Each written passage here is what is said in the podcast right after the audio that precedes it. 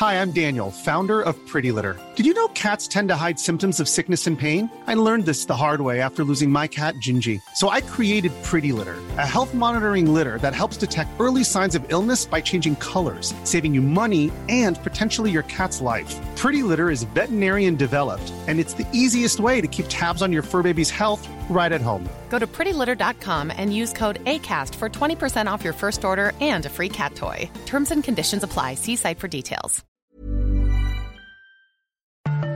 Cada noche, los expertos se reúnen para debatir los temas que hacen historia en una mesa de análisis distinta. Aquí las entrevistas con los personajes y líderes de opinión, junto al análisis profundo de los temas trascendentes. Alfredo Ceja conduce un programa de Frente en Jalisco por el 100.3 de FM. Iniciamos.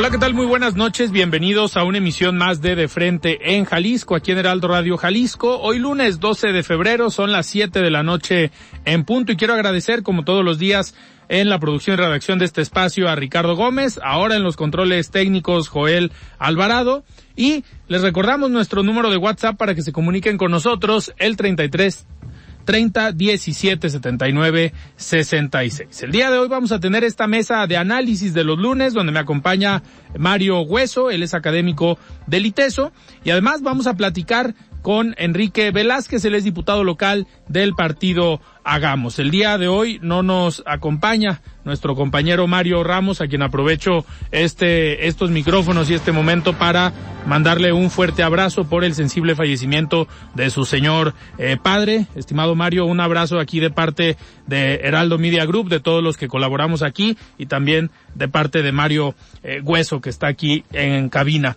Como cada lunes, vamos a escuchar el comentario de Rafael Santana Villegas, él es director de la Escuela de Comunicación de la Universidad Panamericana Campus Guadalajara. Y les recordamos que nos pueden escuchar en nuestra página de internet heraldodemexico.com.mx, ahí buscar el apartado radio y encontrarán la emisora de Heraldo Radio Guadalajara. También nos pueden escuchar a través de iHeartRadio en el 100.3 de FM. Y los invitamos a que nos sigan y se comuniquen por vía de nuestras redes sociales. En X me encuentran como arroba Alfredo Ceja R y en Facebook me encuentran como Alfredo Ceja. Y también a que sigan la cuenta en X de arroba Heraldo Radio GDL para que se mantengan informados de lo que pasa en nuestro estado. Y de la misma manera pueden escuchar esta mesa de análisis y todas las entrevistas en el podcast de De Frente en Jalisco en cualquiera de las plataformas. El análisis de frente en Jalisco.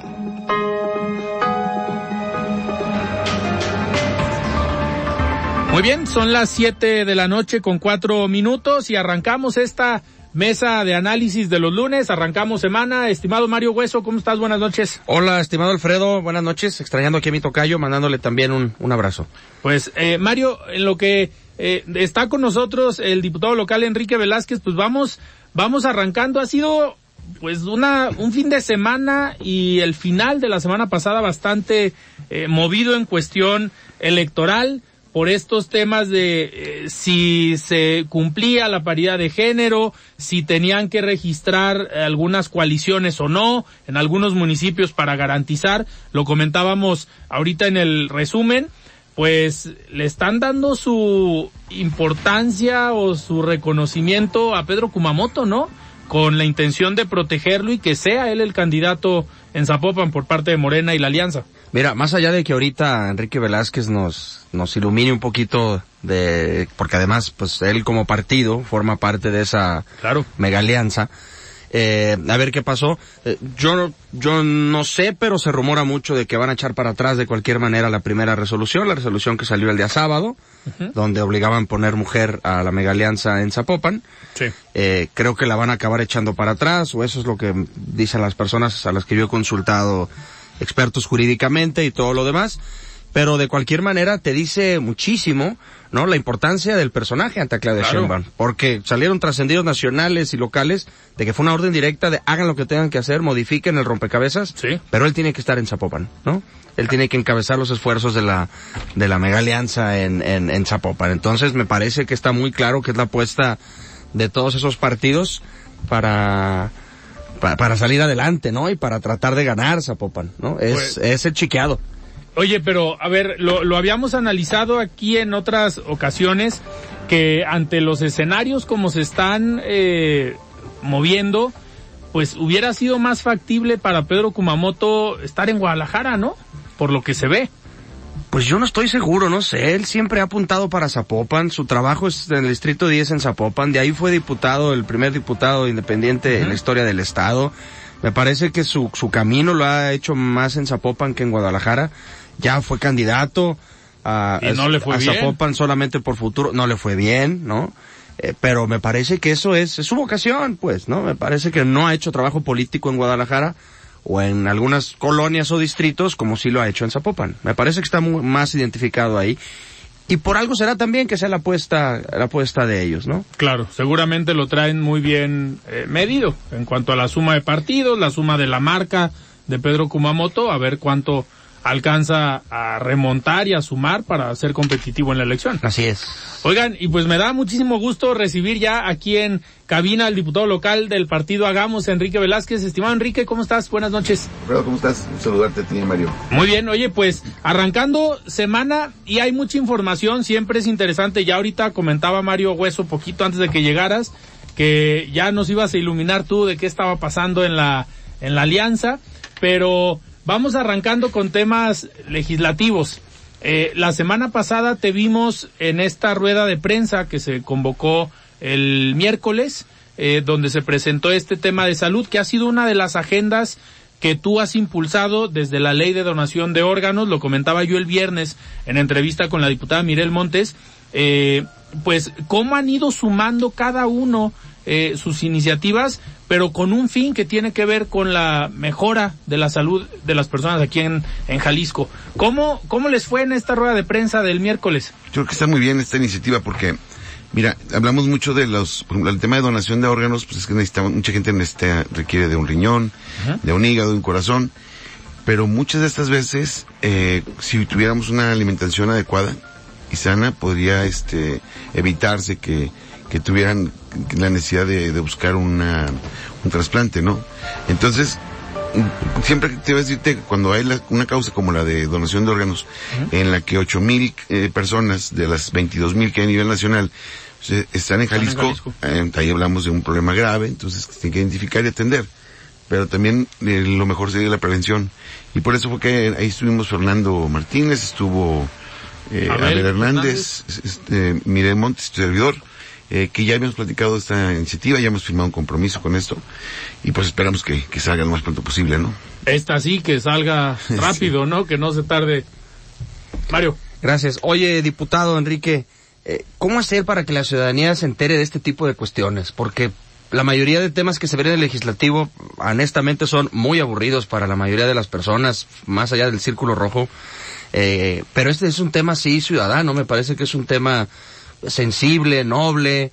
Eh, ¿Cómo hacer para que la gente, más allá del apoyo, porque pues ya está ahí nada más para votarse, eh, pero para que la gente se entere que, que estos son dos temas que también trabaja, el, el- más allá del círculo rojo, que, que también trabaja el, el legislativo, pues, y no solamente otros temas que tienen que ver con otro tipo de intereses políticos y magistrados y presupuestos y demás, sino esto sí es un tema muy ciudadano, ¿no? Primero deberíamos de dejar de decir que es aburrido.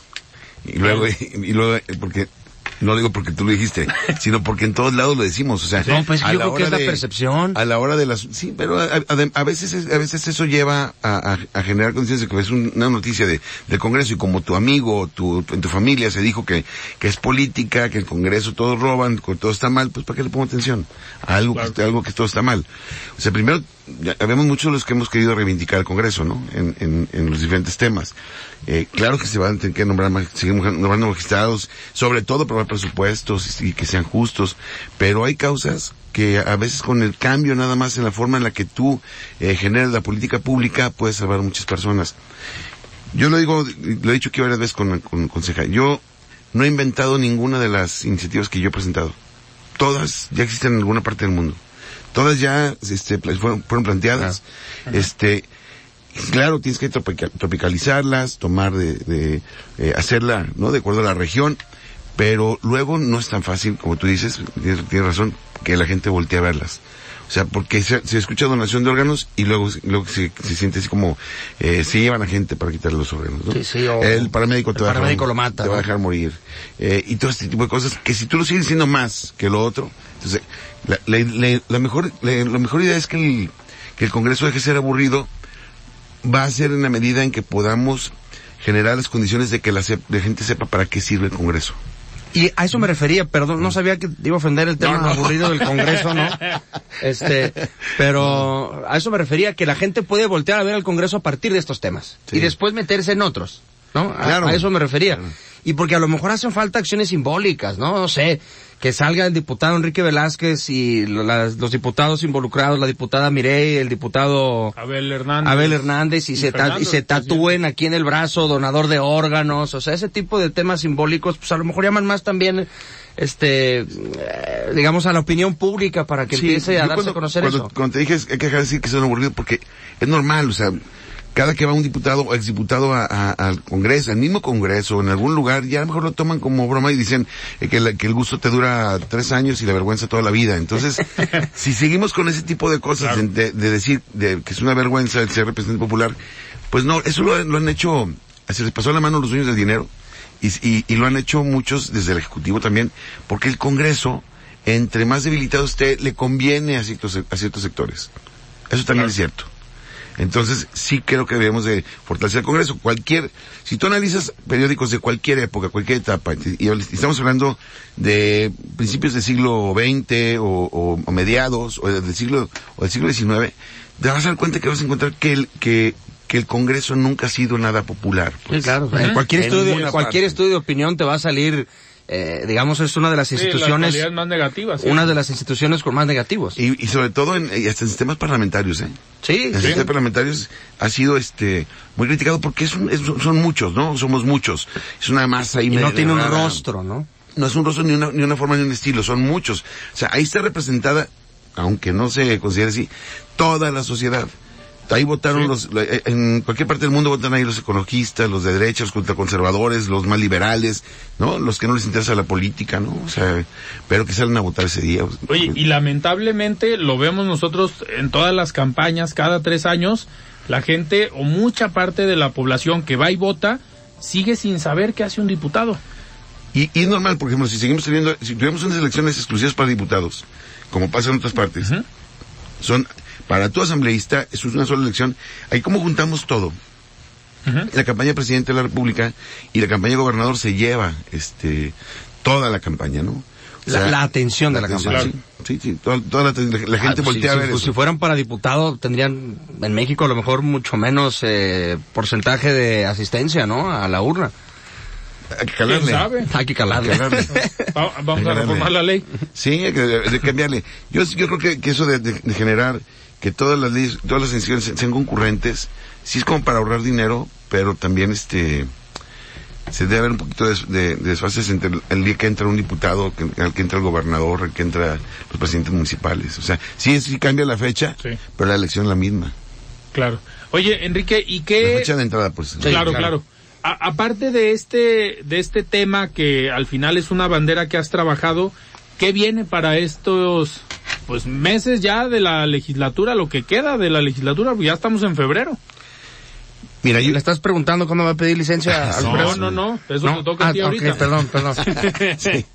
No, bueno, vamos a tener una, unas dos semanitas, este, muy, muy fuertes, este, con, con, con temas pendientes. Eh, claro que siempre cuando vienen las, las campañas, pues, pues todos militamos en partidos políticos, pues claro que baja la intensidad de, del trabajo. Claro. Se ha metido una dinámica que a mí no me ha gustado en el, en el Congreso y es una dinámica de, de poca productividad, ¿no? O sea, no, no estamos, no estamos sesionando las veces que, que, que requiere para poder atender los temas y estamos cuidando una sola agenda y eso a mí no me parece. Este, y lo hemos planteado muchísimas veces. Eh, tenemos tema, pendiente el tema de cirugías estéticas, se siguen muriendo personas por practicarse cirugías estéticas en lugares inse- inse- insalubres. Y ahí es una de las de las este, iniciativas que, que he presentado. Eh, la de trabajo doméstico que, que planteó Mara, que por lo menos se vote, se discuta, ¿no? Este, la de matrimonio temporal, que eh, tiene que ver con atender una serie de, de, de temas, por ejemplo, de los picos que hay para el tema de, de los divorcios y que la gente no está casando y está teniendo muchas parejas que están fuera de la protección del Estado, ¿no? Y este, de la seguridad social, de todo esto, esto que debe proteger el Estado a todo el mundo, lo dejamos fuera. Y, y bueno, estamos buscando alternativas. Ante eso puede haber muchísimas, hay muchísimas iniciativas que ahí están quedando, de todos los diputados. Y la productividad ha sido, la verdad es que me parece que no la mejor. Y yo voy a apretar mucho para que estén, en las próximas semanas podamos meterle un, otro ritmo al, al Congreso, ¿no?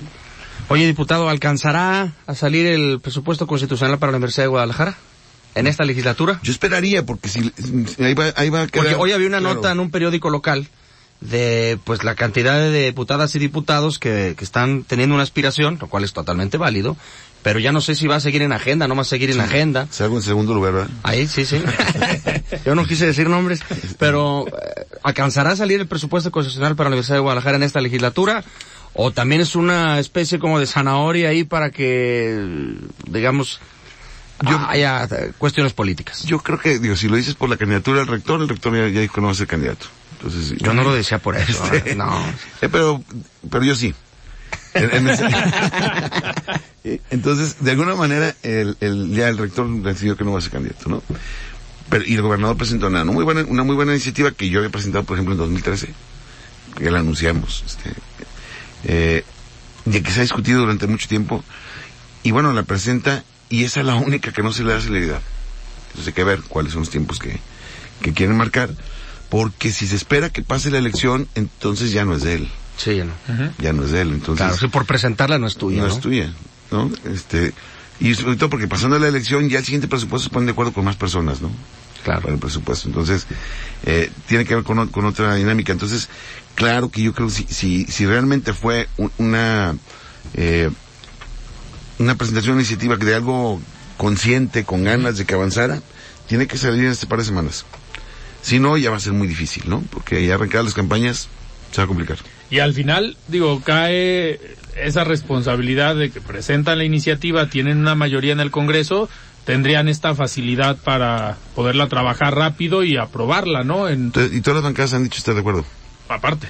Entonces, Sí, claro. pues, entonces trajería rápido un dictamen, este, y, y, y se puede avanzar muy, muy, muy- Entonces, ¿qué hace falta? ¿Voluntad política? ¿Que alguien vuelva a aprender el tema? ¿Que vuelva a estar en la opinión pública? Eh, agarra, ¿Que el gobernador diga, arrancamos? agarrar una iniciativa y hacerle así, ¿va? sacudirle, órale, este, en la semana se, se ponen de acuerdo y vamos, yo creo que vamos a sesionar el viernes. Porque sería un gran cierre para esta legislatura Sí. antes de que se Sí. vayan los que están buscando legítimamente otro gobierno. espacio. Y para Porque- el Ejecutivo. porque- para el. Ejecutivo, Porque claro. además, porque además nosotros logramos, bueno, fue una iniciativa también de gobernador, pero que estuvimos empu- impugnando mucho, el presupuesto constitucional del Poder Judicial ya está. Sí. Y el de la universidad sería para sacar esos vaivenes de ir cada eh, noviembre, diciembre. Para que salgan todos en la foto, diputado, ahora sí. Eh, bueno, no, Todos en la foto. yo, yo, yo- yo creo que no debe ser así. Este, creo que en el Congreso no tenían que haber est- estado así los diputados atrás y, bueno, eso luego es que lo discutimos. O sea, son, son cuestiones de forma. Sí. De simbolismos también. Simbolismos. Oye, Enrique, a ver, ahorita comentaba Mario el tema eh, político. Eh, me gustaría en el segundo bloque hablar un poquito de, de la grillita, pero aprovechando ya el, digamos, los acuerdos donde se avanzó, por ejemplo, en este tema del presupuesto de la Universidad de Guadalajara, por lo menos al tener la propuesta, eh, cambia el panorama del Congreso estos últimos meses, si lo comparamos con lo que platicábamos el año pasado, donde había una división, un rompimiento eh, total entre algunas bancadas, ahora, digamos, ya cualquiera de los temas puede transitar, puede caminar, eh, una vez que se superó el tema de las diferencias políticas. Pues sí ha cambiado, ¿no? O sea, sí, sí ha habido menos pleitos, tal vez men- menos cosas que discutir, este, ha habido mayores acercamientos y sí fue un año diferente, ¿no? O sea, a partir de eh, mayo, junio del año pasado, empezamos a tener, empezó a tener mayor comunicación y a, y, y a no ir aplastando en todo, ¿no? Eh, digo, hubo un tiempo en el que nos enterábamos de los temas de la sesión, iniciada la sesión. No, no, estoy, no estoy diciendo antes de que inicie la sesión, ya cuando inició.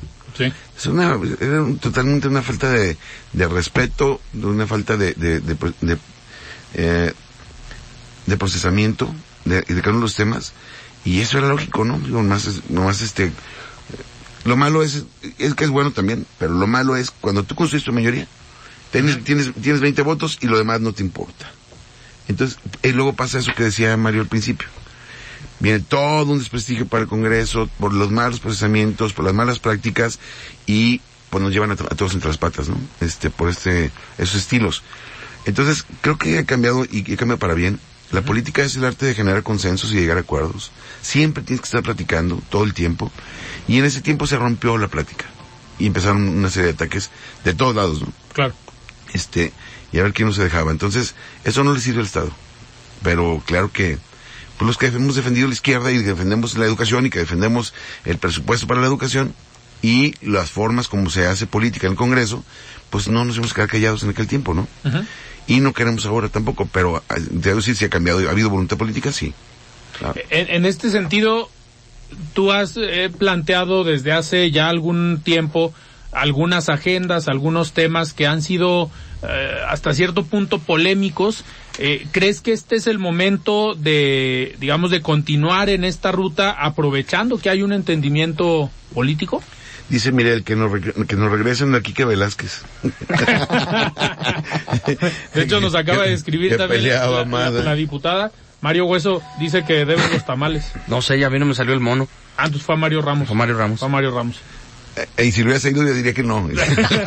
Hombre, yo puesto para aquella fiesta. No, cambió, cambió un poco el- el- ese tema y me parece que, que, sí- que así, así debe de ser. O sea, eh, hoy creo que más, más que nunca en este tipo de, de iniciativas el Congreso debe avanzar, este, porque sí va a haber tres meses complicados, ¿no? de, de los temas.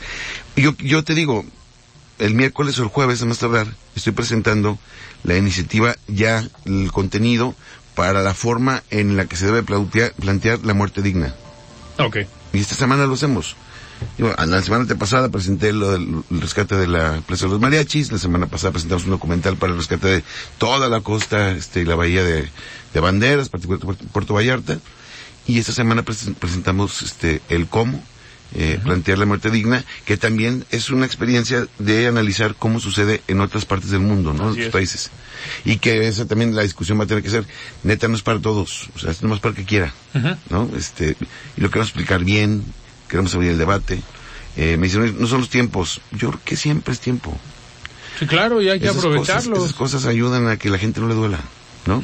Porque vamos a platicar de hospice, vamos a platicar de, de, de cuidados paliativos y de esa medida de muerte. Pues te vamos a estar invitando para que nos expliques ya una vez que presentes lo- como la, la forma para que nos expliques cómo, cómo sería, ¿no? Pero eso sería antes o después de la licencia. este, no, no está- todavía no tengo pensado pedir licencia. Ah, pero si, si, si en la encuesta que hay, que se está realizando, según eso esta semana, se va a realizar para la candidatura de Tlajomulco, eh, sale que, que, que la gané, como yo creo que, que así va a ser, sí creo que la voy a ganar, este, entonces estaría eh, planteando una fecha para, para retirarme, porque no sería bueno, o sea, tendría que dejarle, dedicarle tiempo a preparar la campaña, Sí, claro. este, y el Congreso requiere mucha atención también. Y al final eh, tendrías que irte principios de marzo, máximo, ¿no? Es que los diputados no nos obliga. Sí, pero en caso Pero- de que pero quieres pedir sí. licencia. No, pues más bien quiere prepararse, sí, ¿no? sí, para, Para, para prepararte mínimo un mes. Sí, no, yo, yo creo que preparados estamos para lo que venga, para lo que venga, pero sí tienes que eh, organizarte. Oye, y si, si vas a la candidatura en Tlajomulco, pues se volverían a, a enfrentar de manera interesante Quirino Velázquez y tú, ¿no? Que en el Congreso se armaban buenos los debates. Sí, sí, yo, te, yo que tengo respeto a Quirino, él lleva eh, mucho, mucho tiempo este, dedicando de, de tiempo, o sea, todo a, a, Tlajomulco. Eh, y creo que, que puede ser interesante la contienda, porque además, este, él y yo lo, lo hemos platicado y, y vamos, vamos a hacer una, tenemos que hacer una campaña de mucho respeto a cada, cada, uno, pero contrastando los diferentes temas, ¿no? La visión que tenemos de ese municipio y este, yo digo que, que es falta, que, que hay un ambiente de cambio tremendo en Tlajomulco, a lo mejor ellos piensan que no, lo vamos a contrastar. Perfecto. Oigan, estamos en esta mesa de los lunes con Mario Hueso platicando con el diputado local de Hagamos, Enrique Velázquez. Vamos a un corte y regresamos.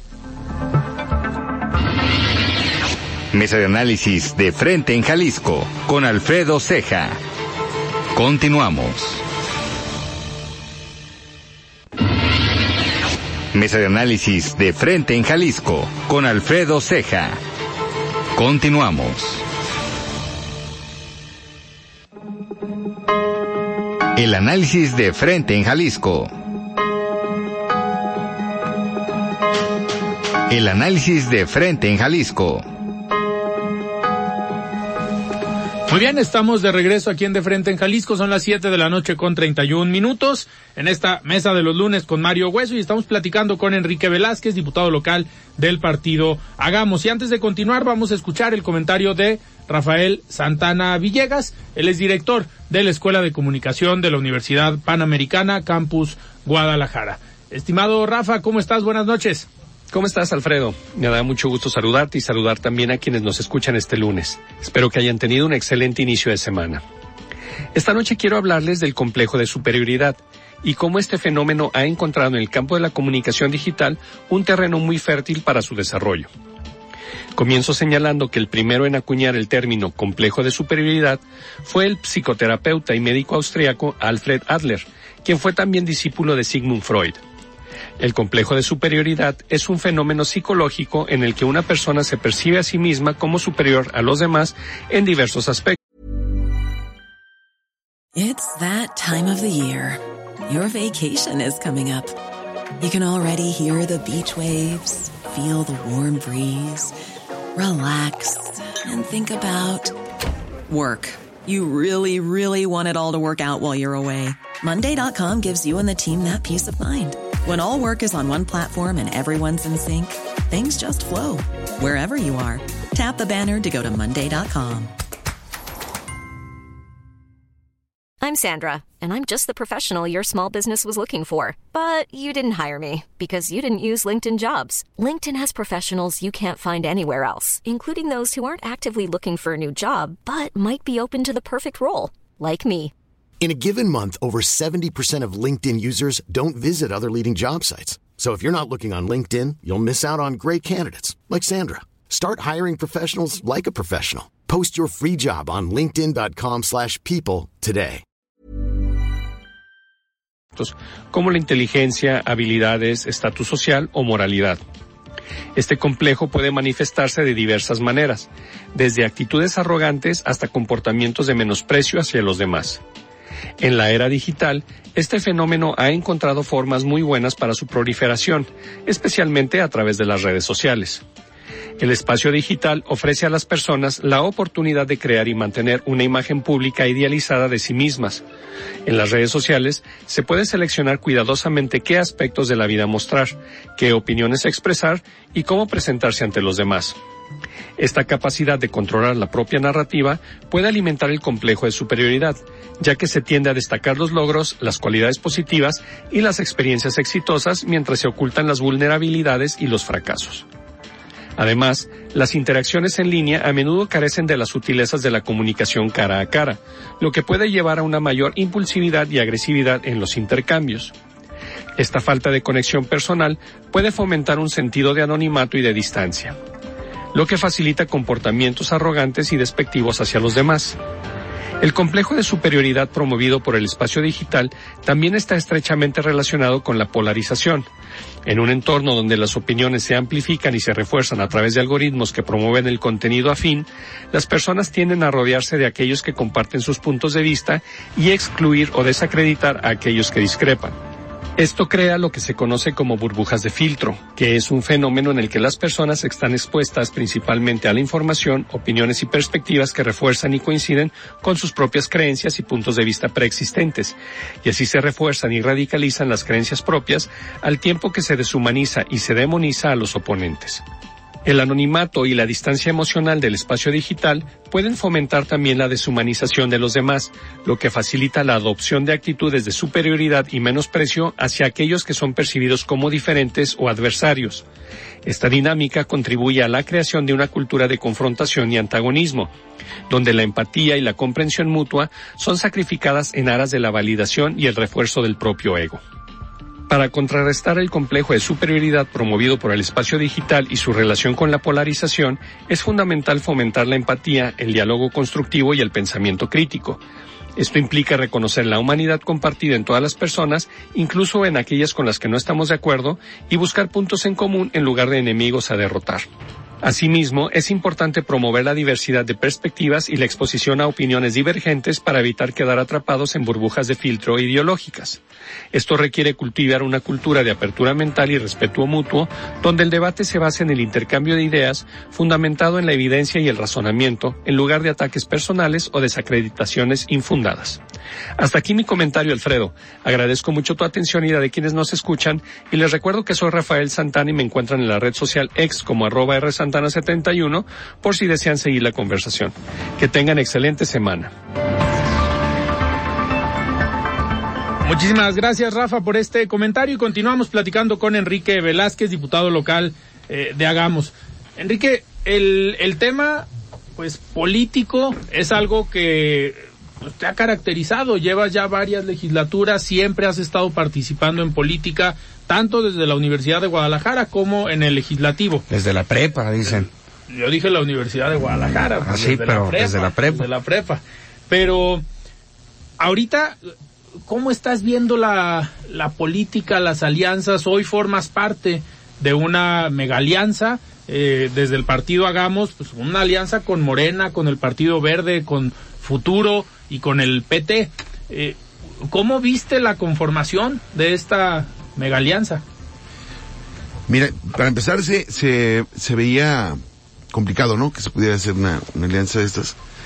Y, y la verdad es que a mí me sorprendió mucho que la capacidad que tuvieron para, para poder ir y, y platicar con cada uno de los, los partidos locales y construir esta, esta alianza, sobre todo que no es únicamente electoral, sino también tiene que ver con algunos planteamientos que se hicieron desde el punto de vista de lo que nosotros representamos, que a la hora de hablar de izquierda, pues supone que todos los partidos de ahí son de izquierda, menos el verde, creo, que no se, nunca se ha pronunciado este, Bueno, de izquierda. verde- Pero todos los demás, este, eh, nos hemos pronunciado de izquierda, por una agenda de izquierda, entonces ha habido la, la posibilidad de incluso plantear y platicar acerca de las candidaturas, este, la composición de las planillas y luego los, los programas que se pueden, que se puedan avanzar.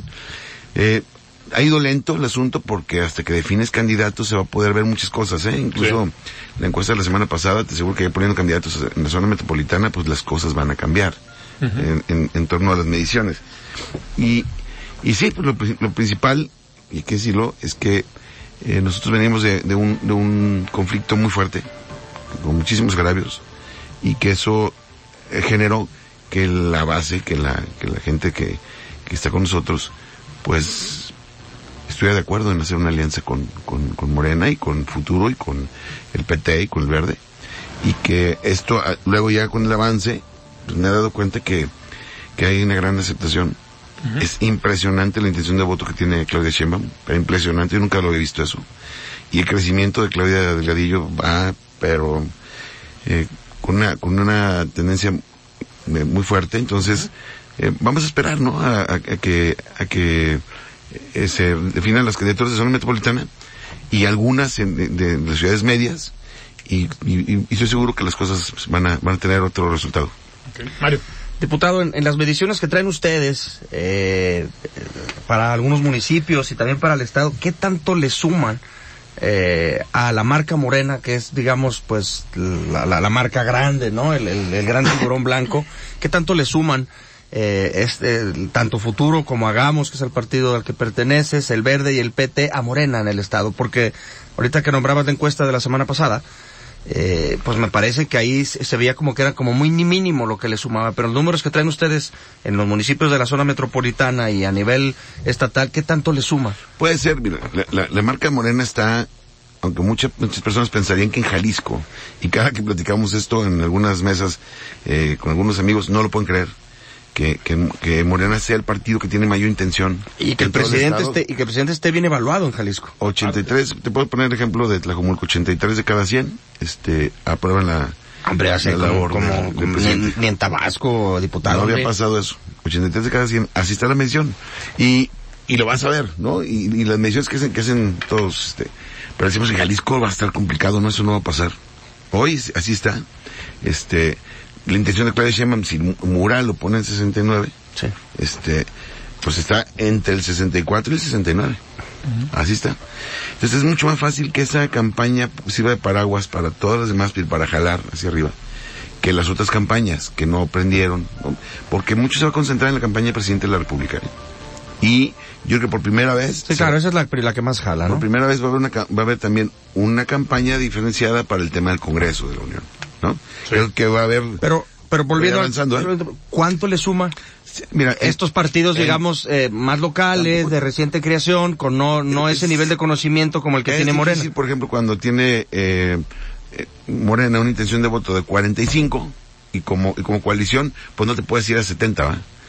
Como coalición, porque ya, ya, ya va la, va inducido el asunto, este, subes a 50, 51, 50, son 7 puntos. sea, sí le suma. Sí, sí, 7 puntos. Entonces, que a ver, esa diferencia o eso que suman puede ser la diferencia en una elección. Porque Sí, claro. también cuando tú analizas, cada quien trae por su, por su cuenta, este, es- dependiendo del municipio, ¿no? Hay municipios donde hagamos trae 5, 6, 10, este, dependiendo, o como en Tapalpa, que trae, este, 28.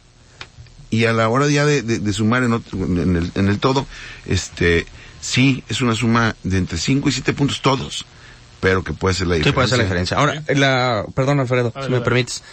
Eh, en la elección del 18, con el fenómeno de López Obrador, pues se creía que iba, López Obrador ganó 31 de los 32 estados en el país, y se creía que iba a jalar a muchísimos de sus candidatos en lo estatal, que es con lo que tú dices ahorita que a lo mejor podría parecer con el fenómeno Claudia Sheinbaum, ¿no? Que jalara a su candidata Claudia Delgadillo. Pero hablando, regresando otra vez al tema de López Obrador, no alcanzó a jalar a su candidato Lomelí. López Obrador gana en Jalisco, si no me equivoco, con 1.4, 1.5 millones de votos, pero Lomelí no, no, no lo logra jalar. ¿Crees que ahora sí Claudia Sheinbaum vaya a jalar pues, hacia arriba a Claudia Delgadillo? ¿Y por Sí. qué sí, por qué no? ¿Y por qué la diferencia de AMLO no lo pudo hacer con el fenómeno que significaba López Obrador? Porque tienes enfrente al faro. no sé. que era una, una marca muy, muy posicionada.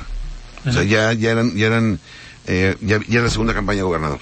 El conocimiento era, este, Sí, sí, arriba de 80. y además se había trabajado en el, en el 12, el apoyo del FAR fue Andrés Manuel y en el, y en el 18 no. Pero había otras, condi- otras condiciones en ese sentido. ¿Y ahora? Ahora yo creo que la, la, la conexión que estoy viendo, de lo que, bueno, todos conocemos, los que conocemos a Claudia Gadillo sabemos que es muy trabajadora. En la mesa chiquita, este, se pone de acuerdo con todo el mundo, convence rapidísimo, eh, tiene, un- tiene experiencia, tiene trayectoria, este, lo que yo, el lo- trabajo en calle. lo que yo he estado viendo, de- además del trabajo en calle, le queda bien a la gente. O sea, no, no queda de ver, ¿no? O sea, de Sí, que sí. ella, los compromisos que ha hecho, al parecer, lo que yo he estado ahora en estos meses cerca, eh, cumple con lo que, con lo que dice y ha generado muchísima confianza en sectores que yo jamás me imaginé que se fueran a acercar con ella, ¿no? O sea, no nomás con ella, me refiero a, a, a todo, ¿no? Morena, PT, O sea, hablas con sectores como empresariales que uno Y- pensaría que están más ligados a, a LMC o al iglesia. PAN, ¿sí? y de la iglesia, o sea, sectores empresariales y de la iglesia y de, de todos lados, que pareciera que en otros lados había, había miedos, Claudia ha quitado ese miedo. Claudia ha quitado ese miedo y, y veo que hay condiciones para que Y- eh, rápido se pueda remontar. Y, y creo que lo ha quitado, digo, a mí me ha tocado estar en algunas mesas, tanto de organismos empresariales, en las mismas universidades o en algunas colonias, y ese miedo creo que lo ha quitado a base de resultados y de trabajo, no de llegar y saludar y de propuestas. ¿Por qué? Porque en algunos organismos empresariales, por ejemplo, te comentan casos de gestiones que ella como diputada federal ayudó a tal sector del empresariado a destrabar algún tema, pero que era un tema que traían atorado desde hacía seis meses y ella a lo mejor en un mes logró y, com- y como representante popular, representando eh, con, con, un con una representación del Estado, haciendo su, su labor como diputada, eso ha sido lo de Claudia. Y la verdad es que, por ejemplo, nada más, yo no quiero adelantar nada, pero ustedes ven la tendencia de cómo viene creciendo el, la intención de voto de, de Morena y aliados en los últimos tres meses, incluso una de Mural, van a ver todo ascendente y celebrar faltando cinco meses, cuatro meses y medio, este, cuatro meses y medio, cuatro- o cuatro meses, faltando cuatro meses para la campaña. Para la este, elección. para la, perdón, para la elección, este, celebrar ocho puntos cuando traías 20 hace Un año. un año. O sea, ten cuidado. Mario. Diputado, eh, nos decías que pues tu plana ahorita, si se da, sería ser candidato de esta mega alianza por Tlajomulco, que además vives en Tlajomulco, Sí. ¿no? Eh, ¿Y tu plan B? Fíjate que eh, ha, ido ha ido cambiando, ¿no? Este, ha ido cambiando el asunto porque sí tengo una invitación, o sea, tenía- yo tenía una invitación para ver la posibilidad de ser diputado federal. Ajá. Este, ¿Pluri o para competir? eso no lo hemos definido, pero era con la posibilidad de, de, de aspirar a una diputación federal. Eh, cuando se da esto, entonces yo estoy pensando exclusivamente en el tema de, de, de Tlajomulco. Eh, y eso lo vamos a ver ya en estos días, ¿no? No se va a definir hasta el 2 de marzo, como Yo decían no. hace ¿Crees que va 15 antes días. todo? Yo creo que tiene que ir antes. O sea, hasta el 2 eh, la fecha límite, ¿no? Es el Pero- 3, el Tres. 3 tienes para inscribir. Pero, pero tenemos, por eso, para, para Sí. decidir, para anunciar sería el 2.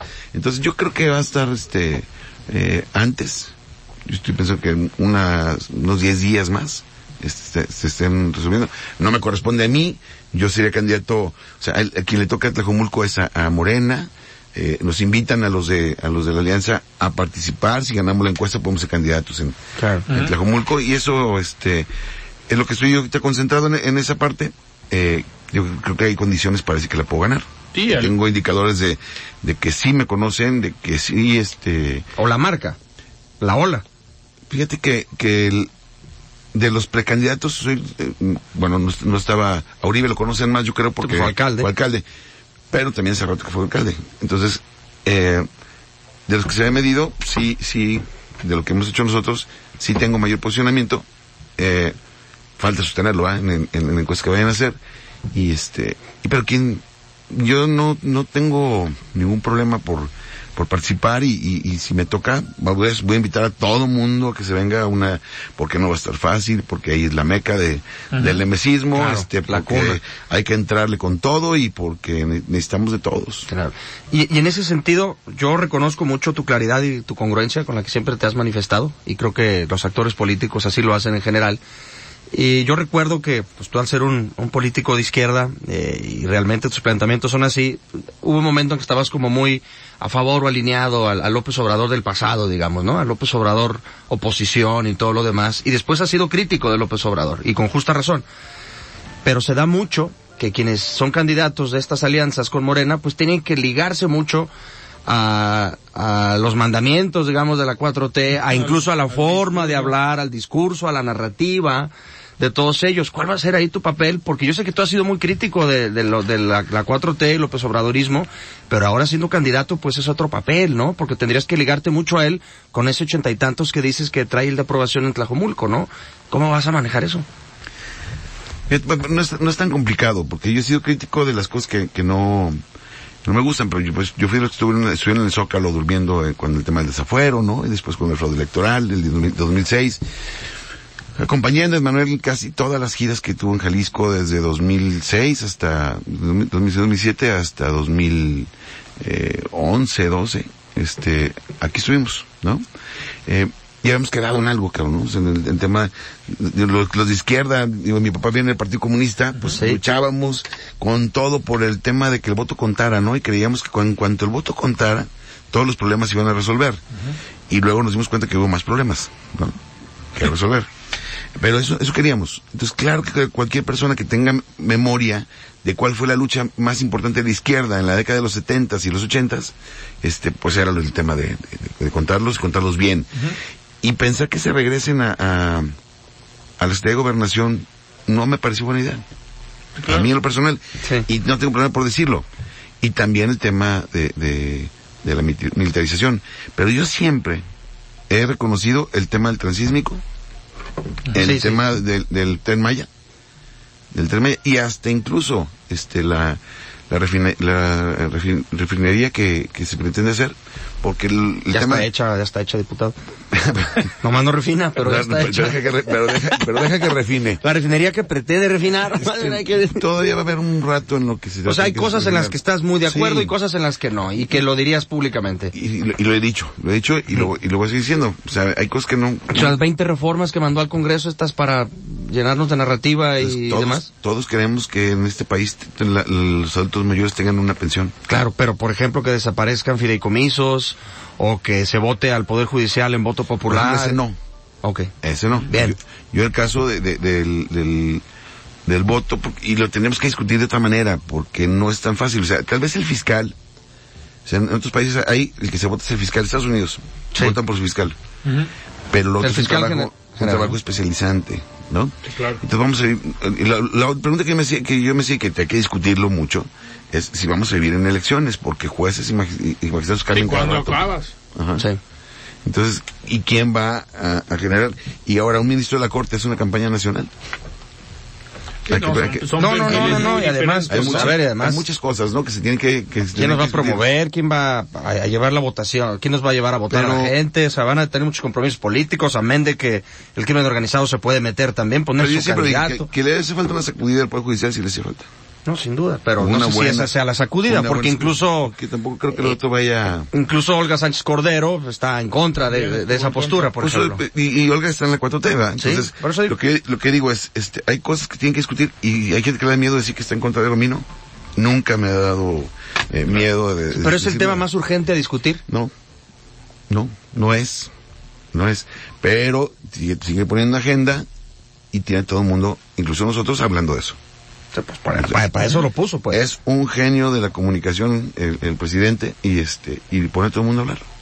Y a veces bueno, con opiniones generales y aquí ya estamos viendo los procedimientos si se va a hacer o no. Primero que lleguen las las propuestas y luego ya este hay que hay ver los cómo, ¿no? Sí, a ver, y a ver si Que, se, que plantear reformar. y a, y a ver si se alcanzan a trabajar. En este periodo legislativo va a estar imposible. Y la gente, y la gente está contenta con lo que está haciendo Manuel. La gente está contenta, así, así, así lo dicen los, las, las mediciones, este, la mayoría, ¿no? Este, y, y en, y en esa parte, pues, el impulso que le ha dado la educación con las becas a los chavos de prepa, el impulso que le, que le sigue dando a, a- a adultos mayores, a la falta, en ese país la gran mayoría no tiene acceso a una pensión. No, no, y Este, además es, es, es el dinero Sí. del bolsillo. O sea, eso se agradece. Yo en la prepa con dos mil pesos al mes, imagínense.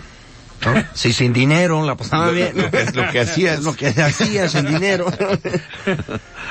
Oigan, pues a ver, nos quedan, nos quedan tres minutos antes de, de despedirnos. Mario, traías ahí unas Traemos- traemos, Alfredo. como Vamos a hacer un quiz. Vamos a hacer un quiz.